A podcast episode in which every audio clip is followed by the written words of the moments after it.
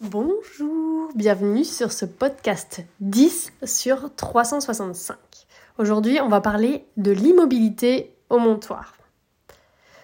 Donc, comment vas-tu aujourd'hui? Est-ce que tu es en train de prendre ton petit déj? Là, je sais pas à quelle heure euh, tu écoutes le podcast, tu me diras. Là, euh, moi, je ne fais pas le podcast aussitôt que d'habitude. Le petit, là, il est à l'école. Euh, et j'en profite pour faire euh, le podcast parce que là, il va y avoir 5 jours sans école. Euh, du coup, ça va demander de l'organisation. D'ailleurs, j'en parlerai, je pense aussi un petit peu dans les podcasts de l'organisation. Donc là, c'est sur Messenger que j'ai reçu une question hier. Ça change un peu des autres questions car il s'agit d'une question de technique pure. Donc je vous la lis, comme ça ce sera bien clair pour nous tous.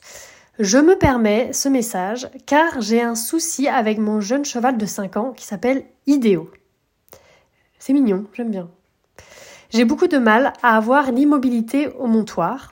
Il est en apprentissage. J'ai un tabouret pour monter et régulièrement, dès que je place à côté d'Idéo, il recule. Je fais pourtant en sorte d'avoir les rênes ajustées, mais pas trop tendues. Il recule que ce soit en bridon, avec ou sans mort. Alors je recommence. La selle est adaptée, je fais attention de m'asseoir en douceur sans tirer sur les rênes, je reste patiente, évite de me fâcher, mais c'est pas facile. J'aimerais trouver une solution qui nous convienne, d'où mon message. Euh, j'espère que vous pourrez m'aider, m'aiguiller. Dans l'attente de votre réponse, cordialement. Donc déjà, je voulais dire, j'apprécie la politesse, donc merci à cette personne qui m'a envoyé ce message. Donc ça peut paraître un peu euh, vieux jeu comme ça, mais j'aime vraiment la politesse. D'ailleurs, moi, mes chevaux, euh, je leur apprends la délicatesse c'est un peu comme une forme de politesse pour moi. Et ça me permet de pouvoir combler mon besoin de douceur. Et si, si, le besoin de douceur, euh, d'ailleurs il est dans délicatesse, tact, et c'est les mots euh, qui sont aussi dedans, il est bien dans la liste de besoins, dans la catégorie besoin relationnel en plus. Mm Ouais, ouais. Alors que par exemple, le besoin de reconnaissance, donc je parlerai de celui-là aussi euh, bientôt, je pense, il n'est pas dans relationnel, il est dans célébration. Donc ça, on en parlera plus tard. Là, c'est vraiment relationnel. Donc, merci pour la politesse. Donc, c'est parti pour ma réponse, du coup. Quand on fait un exercice avec un cheval, donc là, c'est l'immobilité au montoir. On cherche à obtenir des oui en tant que leader. Ok, ça, je pense que c'est clair pour vous. Et ici, du coup, elle veut euh, obtenir un oui à l'immobilité au montoir.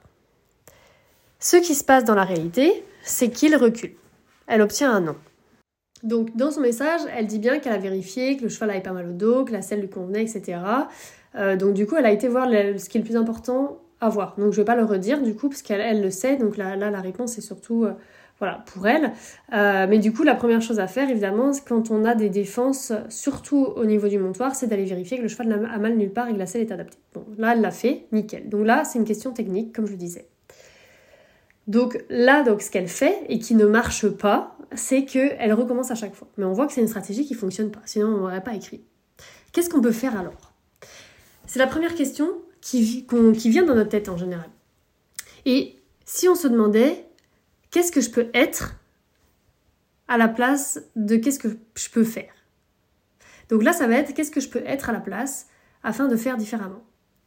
Donc dans ce cas-là, ce que je fais, c'est ce que, c'est que je vais faire l'IP sur un plot en étant à distance. Donc l'IP, l'instant présent en étant à distance. Instant présent, on écoute les bruits, on bouge pas, on, va dans notre corps, euh, voilà, on est vraiment présent, on a un regard euh, plutôt fixe. Donc là, si tu es dans l'académie, tu as un cours, je sais pas si tu l'as vu, sur justement faire le montoir en leadership passif qui est dans les derniers modules. Et tu pourras voir en détail mes placements, le temps de chaque pause et comment j'organise ma séance euh, sur ce sujet.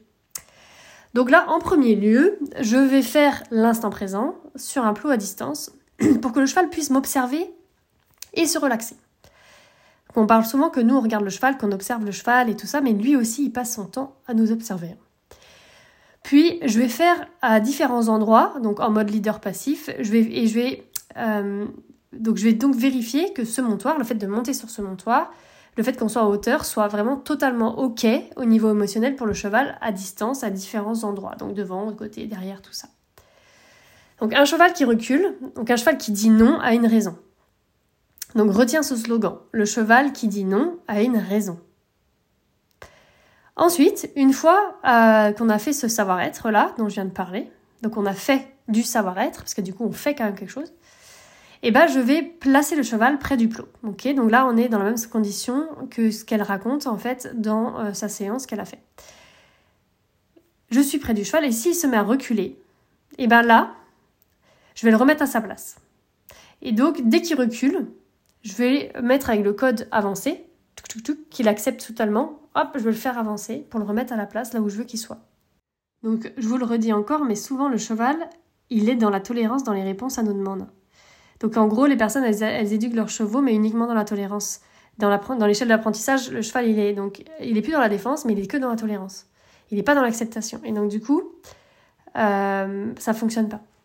Donc là, la technique que je dis, c'est-à-dire de, le cheval quand il recule, de lui dire avance, bah, ne fonctionne uniquement que si le cheval accepte réellement la mise en avant en fait. Donc comment est-ce qu'on fait pour voir si le cheval accepte ou n'accepte pas vraiment une demande? On en parlera aussi dans le podcast quotidien. Donc dès que le cheval avance, pour être à sa place au montoir, je dis oui, je fais une grande pause. Et dès qu'il recule, je lui dis non, donc avec la disharmonie, et je le refais avancer. Et quand il a sa place, je dis oui, et je fais la grande pause, et je fais l'instant présent.